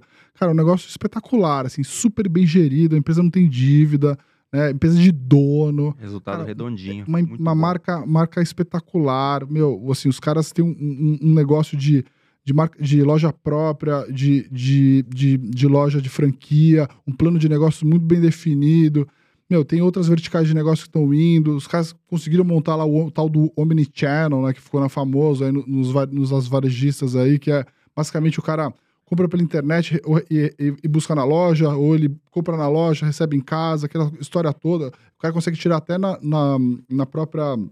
É, ou na loja física da Track Field, ou até mesmo do, da franquia. Negócio, meu, muito bem feito. Só que assim, tá no preço, entendeu? Você não vai ganhar. Assim, quanto que deveria valer? Deve valer um pouquinho mais do que tá valendo hoje, 10, 20%. Você vai comprar um negócio para ganhar 20%? Assim, acho que não, entendeu? Agora, assim, se tivesse, por acaso, cai- caído 50%, por algum motivo, aí a gente, assim, provavelmente a gente estaria olhando, né? Agora, Renato, eu lembro de um papo que da última vez que você veio aqui, e nós estávamos sentados ali na, na, na- na poltrona ali esperando, porque a gente grava num estúdio aqui, enfim, a gente aluga aqui. E tinha uma outra galera gravando aqui, não sei se você vai lembrar, Ah, eu lembro. que era de um site específico para público masculino, Sim, as lembro. pessoas vão entender. E eu lembro que você me falou que é uma empresa que fatura pra caramba, que você chegou a estudar o case. Ah, Cara, você acha que uma empresa dessa acaba vindo pra bolsa? Tem potencial? ah, acho difícil. Mas, assim, acho difícil. Era, era como é que é o nome da empresa? Ah, eu não lembro agora o nome, mas eu olhei esse case. Pornô? É, é, É, é de, é. De, de meninas que, que... Fatal Model, É, isso. isso aí, é um negócio muito louco, tem um fluxo gigantesco.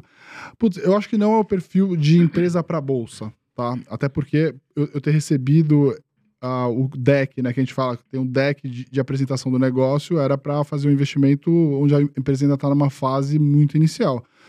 As empresas que, que, deveriam entrar na bolsa brasileira são empresas que estão ah, num momento de vida, eu já acho que diferente do que um momento assim de testar se aquele negócio tem futuro, sabe? Geralmente as empresas da bolsa têm que ser quase que assim, tipo, ah, eu já tô fazendo isso há 20, 30 anos, né? Meu negócio atingiu uma maturidade, agora eu quero ter mais governança, mais transparência, eu quero internacionalizar, eu quero comprar meu competidor e tal. Acho que são empresas mais com esse perfil do que, do que assim, é, sabe, um, um PDF, um PowerPoint, desculpa, sabe, Mas um pelo que PowerPoint. você viu ali, é muita grana girando, assim. É, A é, gente não imagina, né, cara? Você vê É. um site de, de público adulto. é. Você tem esse OnlyFans também, que virou um sucesso. Ah, mas é se você entrar, se você entrar é, os sites mais acessados, os 20 sites mais acessados do mundo, eu vou chutar que assim, 10 são pornôs, assim, né? O, mundo, É o mundo é pornográfico. Lives, duvido vídeos e tal. É, é. Mas eu, eu, eu gosto do esquema dos Estados Unidos, né? Nos Estados Unidos, o cara, sei lá, montou um negócio na garagem, tem dois anos, faz IPO. E faz o IPO, tipo, e ninguém olha e fica lá, e o negócio, você vê, as empresas têm uma cultura de, de estar na bolsa, assim, há muito tempo, né? É, e aí paga uns funcionários com, com, com stock options, e aí o cara consegue. cons- Tipo, ele tem uma noção de quanto que vale aquilo é, com a bolsa. De vez em quando não são as mesmas ações, né? Que ele recebe e as ações que negociam na bolsa. Mas eu, eu acho essa cultura legal, assim. É pior pro investidor, né? Porque aí o cara tem, tipo, os Estados Unidos tem 9 mil empresas e tem muita coisa lá que é tipo IB, que é coisa, sei lá, que é fraude. Tinha muita Sim. empresa chinesa, né? é, que, que, que a- fez IPO nos Estados Unidos, ou não fez um IPO, IPO, mas negociava nos Estados Unidos. é, e não existia um negócio na China, né? Tipo assim, era. Como é que fala? Ponzi scheme, era. Era, era tudo de mentira, né? Não tinha empresa, não tinha lucro, não tinha receita, não tinha nada. Então aí acontece mais disso, né? Aí o, o investidor precisa ficar mais. É que pro cara que é profissional que nem ele, se- quanto mais tiver, melhor. É, Na verdade, assim, mais pro opções. cara, pro cara que. Eu, eu entendo que o, eu entendo que o Bruce tá falando e é perfeito. É assim, na verdade, o Bruce gostaria que qualquer tipo de empresa pudesse listar É a valendo. padaria da esquina É, exato. na, na bolsa. Exato. Porque assim, o que, que acontece? Você teria milhares de outras opções para você olhar, e quando você tem muito mais opções, você tem muito mais distorção. né? Principalmente porque dá distorção. Eles têm E- muito mais informação também, né? É. Você fala, putz, como é que será que é o, o, o financeiro, né? O financial de uma padaria. Aí você, cara, tem uma padaria na bolsa. Você vai lá e olha e fala, ah, Exato. entendi. Entendeu? Não, uma vez eu participei de um call com o Bruce, a gente ia falar com alguma empresa, eu agora não lembro qual era a empresa, tá? E eu falei, ah, eu participo junto com você e tal, assim. O call com a empresa demorou, assim, tipo, é, três minutos. Ele fez, ah, é, me, responde isso. O cara, "Ah, me responde isso. O cara tá, "Ah, me responde agora isso. O cara, ah, não posso. Não, assim, cara, deixa eu te explicar. Você não sabe responder essa pergunta? O cara, não, não, ah, então beleza, falou. Eu falei, não, calma, você não vai fazer outras perguntas? Eu falei, não, cara, o cara não sabe responder isso. Então, tipo, acabou o call, assim, eu lembro. Meu Tipo, Deus. Fiquei constrangido, quase que eu falei, não, calma. Vocês tocaram no assunto de mercado americano. Vocês estão com uma boa expectativa para o mercado americano? Ou vocês acham que essa recessão ainda vai permanecer um tempo lá? A bolsa pode cair mais ainda? Quer dizer, subiu bastante, agora tá começando a dar uma corrigida, né? Subiu bastante, né? Tava todo mundo pessimista com os Estados Unidos, recessão e tal. Hoje em dia ninguém fala em recessão mais. é, isso tá engraçado. Mas assim, o mercado subiu bastante e o resultado das empresas não subiu bastante, né? Você tem aí o. Todo mundo achando, não, a inteligência artificial vai mudar as empresas, mas assim. Nvidia deu uma porrada pra cima, né? Nvidia tá vendendo muito microchip. Eu acho que Nvidia sim vai se beneficiar, mas tipo Google, Apple, Amazon, Microsoft. todas elas, todas elas vão ter inteligência artificial. E aí você vai entrar no Google, vai ter, e a Microsoft, o Word da Microsoft vai ter, e o iPhone vai ter, a Siri vai ser uma inteligência artificial. A Siri do iPhone, né? O- Então, assim, eu não, eu não vejo muita vantagem competitiva. Esses caras vão ficar brigando, mas assim, não vão ter um lucro maior porque eles vão usar a inteligência artificial. Eu acho que a economia em si vai ganhar, tipo a internet, né? A internet é um negócio muito bom, mas agora vender ração de cachorro pela internet se provou um negócio normal, né? Todo mundo tem, entendeu? Não tem barreira de entrada. É, então eu acho que o mercado americano tá caro. O- os resultados caíram e as ações subiram. Então tô meio. tô de fora. Tô esperando ver se cai. E você, Bressa, você tá Ah, eu sou. com-? É assim, eu não opero a bolsa americana, eu só compro. Entendeu? Assim, eu acho que bolsa americana, assim. O cara que fizer isso durante 20 É, anos, vai. eu tô, me, eu tô me propondo a comprar a bolsa americana durante 20 anos, tá? E assim, é, eu só ouvi o cara que mais entende disso no mundo, que foi o próprio Warren Buffett. Ele falou assim, cara, o que eu fiz, eu só fiz porque assim, eu sou maluco, alucinado, por isso eu faço isso desde os 12 anos de idade. A chance de- estatística de alguém conseguir fazer o que eu fiz é zero. Zero, zero, zero. Não vai ter outro Warren Buffett, né? E, e, assim, não é que ele tá falando isso que ele, ele, ele, assim, ele é um cara zero é, presunçoso nem nada, assim.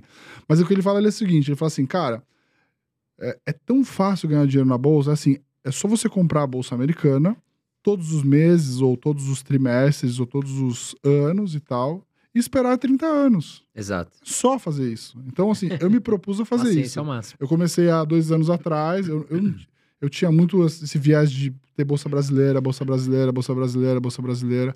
Que não faz nenhum sentido, né? É. A gente Então- tá igual os argentinos. Tipo assim, o argentino não investe na Argentina. É, Ele sabe que a Argentina é uma bosta a longo Exato. prazo. é. Então ele investe em dólar. É. E aí você vê os caras que se dão bem na Argentina, os caras estão com o dinheiro deles em dólar. É. E, tipo, beleza, o país vai pro buraco, eles continuam de boa. Exato. Então, tranquilo. Vão fazer melhores negócios até, né? É, e a gente brasileiro ainda comprando só Brasil, né? Você fala, cara, mas entendeu? Tipo, aprenda com o argentino. Tipo, É. o Brasil não sai do lugar, tá no lamaçal, compra, compra É. bolsa americana, né? Compra ativos em dólar. Eu acho que é uma proteção também, né, Bruce? Com É, certeza. então, assim, eu go... o que, que eu faço, tá? Eu compro o S&P, Eu comprei quando todo mundo tava falando que tava caro, depois comprei quando todo mundo tava falando que tava caro, depois comprei quando todo mundo tava falando que tá caro e continua, tá caro. E, Cada assim, vez mais caro. e- cada vez, cada vez mais caro, tá? Porque é de qualidade, você não vai comprar uma coisa muito boa, muito barata. Assim, é difícil, só em, só em momentos muito de, de crises pontuais.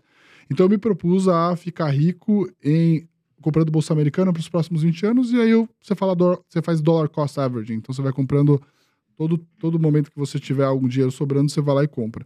Além disso, eu me arrisco a comprar minhas açõezinhas que eu gosto. Então, a gente tem um analista lá de, de ações global, eu leio tudo que ele fala. É, às vezes eu compro aquela que mais porrou. Ve- semana passada ele recomendou, ah, sei lá, um mês atrás ele recomendou uma que em duas semanas subiu 80%. Eu achei que era, não era uma boa ideia, ela subiu e eu não comprei. Então eu compro lá. Eu tenho Google, eu tenho Apple, eu tenho Berkshire, que é do, do Buffett, quase como uma retribuição a tudo que ele fez pela Ah, eu gente. tenho também. É. É, eu tenho o Mercado Livre, foi é, foi- é, eu tenho Mercado Livre, eu tenho Netflix, foi a ação que eu mais ganhei dinheiro na história lá fora. Você não tem meta? Não tenho meta. É, e são, ah, tem o Li Auto, que é uma empresa de, de automóveis que, o- que o César recomendou. Tem o Prim, que é uma empresa. elétrico, né? E tem essa- são essas ações que eu tenho hoje lá. Né? Então é isso. E aí eu compro bonds também que eu gosto. Então tem os bonds lá que pagam 7% ao ano. Em né? dólares, em né? dólar, que eu acho que é excelente. E é isso. Então, meu dinheiro lá fora é assim: eu quero ficar rico em dólar, ou e não em real, pode ser daqui a pouco em outra moeda, mas. Porque em real você não fica rico, né? Porque É. a hora que você acha que você tá ganhando dinheiro, o real cai, você fala, ai não, você vai viajar, você fala, tô pobre de novo, né? Não, eu tava na Europa agora, meu ainda, Deus, né? Vai cara. passar 40 dias na É, eu fui Europa. pra você Disney, deu uma Cara. água, 3 Pô, dólares. Você café fala, da cara, manhã 15 reais 18 uma água. euros, cara. Eu e minha esposa são 36, cara. Porra. É pesado. Mas você tinha perguntado para investidor iniciante. Assim, pro cara iniciante não quer estresse, fala, cara, compra a bolsa americana, você compra aqui, VVB11 é uma ETF que replica o S&P lá fora e carrega isso, cara, você tá bem, você vai ganhar uns 12% ao ano mais ou menos em dólar a longo prazo, É. carrega isso, você tá super bem. Tá protegido. É. Pessoal, nós chegamos aqui agora no nosso quadro Ping Pong, vocês já conhecem. Uhum. Eu vou fazer algumas perguntas pra vocês. Claro que vocês podem divergir de opinião. O Bruce escolhe uma empresa, enfim. Uhum. Se o Breia quiser divergir, não tem problema. Eu gostaria que vocês dois respondessem. E antes de começar o ping-pong, já aproveita, deixa o botãozinho de curtido apertado aí. Novamente reforçando que a Carolzinha não está presente por uma questão de saúde, tá certo? Ela se ausentou hoje, mas conto contigo para apertar o botãozinho de curtir. Se a gente conseguiu entregar algum conteúdo que fez sentido para você, já vale a pena aí essa força para nós. Manda um joinha pra Carol melhorar, Vamos né? lá, um Melhorar joinha pra rápido. Carol aí, todo mundo ajudando, que na próxima ela vai estar aqui com a gente. Vamos lá, ping-pong, Breia e Bruce. Aí vocês escolhem quem vai respondendo primeiro. Banco do Brasil ou Bradesco? Hum, Banco do Brasil. Nossa, que dureza, hein? É, Banco do Brasil também. Banco Itaú ou Banco Bradesco? Tal. Aí tá fácil. Itaú, Itaúzão. Banco Inter ou Nubank? Ah, Banco Inter. Assim, pelo preço hoje, Inter. O, o Nubank é é melhor, mas o Inter é muito barato. É, o Nubank é maior, mas o Nubank tá valendo 133 bi, um negócio assim, o Banco Inter vale 9. É. Tá muito Então, baixo, assim, né? se você acha que os bancos digitais vão dar certo, enche a mão de Banco Inter, que já já ele alcança o Nubank. IRB ou Taurus? Taurus. Taurus tá fácil também. Petrobras ou Prio? Tá fácil, Prio. PetroRio. Pô, eu quero discordar de uma do Bruce, pelo menos. Clabin ou Suzano? Aí vamos discordar nessa. ah, acho que é Suzano. Clabin. Suzano. Aí, deu certo. Sanepar ou Sabesp? Hum, acho que Sabesp. É, né? Provavelmente vai Sabesp, ser privatizado. vai ser tem que ver privatizado, o- é eu, não, eu não acompanho faz um tempo, Não, mas... Sabesp. Tá bem encaminhado. vai, é. Tarcisão tá, tá Deve de tá no privatizar. preço já, mas Sabesp vai. É. Acho que não tá no preço. São Paulo. Vale e Petrobras? Hum, é, acho que Petro. Putz. É, assim, pelo. É, Petro é muito barato. É, quer dizer, putz, eu sempre gostei muito de Vale. Aqui, realmente, hoje eu acho que. Cara, é difícil. Não, eu vou, de Vale, vai. É, vou de Vale. Acho que é barato demais. Vale depende de China. Eu acho que a Petro tá. É um risco que você não consegue imaginar, mas eu, eu iria mais do risco político aqui do que imaginar o que vai acontecer na China, que eu não tenho a menor ideia. Faz sentido, mas eu prefiro, eu prefiro Vale. Eu não gosto de. Breia e Bruce, quero agradecer vocês e Eu achei que também. você ia perguntar Breia ou Bruce. Pô, Breia e Bruce parece Eu tipo vou uma falar- dupla sertaneja, Não, eu né, vou cara? falar voltar. Você ia perguntar Breia ou Bruce? Eu ia falar Breia. Ele vai falar Bruce, de Breia, nessa luta Bruce. na bolsa, montar uma banda sertaneja e ganhar É. dinheiro. Gente, quero agradecer vocês e também que vocês deixem um recado final aqui para os nossos telespectadores e aonde encontrar vocês, onde a gente consegue encontrar os relatórios da Nord. Agora é hora de vocês darem um show aí explicando o resumo Bom, de é só se vocês. cadastrar no nosso site, que é nordinvestimentos.com.br. Lá você se cadastra, recebe as newsletters gra- gratuitamente. Tem os nossos relatórios também podem ser pagos. Tem relatório a partir de 10 reais por ano também. É, eu tô no Instagram, Renato Breia, tô no Twitter, que é a Cracolândia das redes sociais, é, é, r.breia, e o Bruce, enfim. E a gente também tá no YouTube, nosso canal no YouTube aí também. Acho que a, a gente montou a Norte basicamente pra gente achar, a gente assume que sabe investir, né? A gente ganha dinheiro a longo prazo, a gente falou, cara, vamos espalhar esse conhecimento, né? Que vem, obviamente, do Warren Buffett também, né? E também vários outros grandes investidores de longo prazo. Aí na Nord a gente tem forma, várias formas diferentes de, de, de, de, de investir. Se você quiser participar mais ou participar menos, a gente tem todos os, todos os pequenos é, dessa diferenciação. É, para me achar é só Bruce Barbosa, é fácil, né? Ter um nome diferente é fácil, porque aí você consegue googar e achar fácil. Exato. É, Twitter também, né? Eu tô, no- tô lá na Cracolândia, no Instagram, LinkedIn. É. E é isso aí. Valeu, Renato Breia e Bruce. Sigam eles nas redes sociais. A gente vai deixar os contatos aqui dos meninos aqui também na- no link da descrição, tá certo? E quero agradecer você, tá certo? Mais uma vez aqui com a gente. Espero que você esteja investindo para sua liberdade financeira. Vou fazer uma despedida em homenagem à Carolzinha que não pôde estar aqui presente. Voa Brasil, um grande abraço para vocês e até a próxima.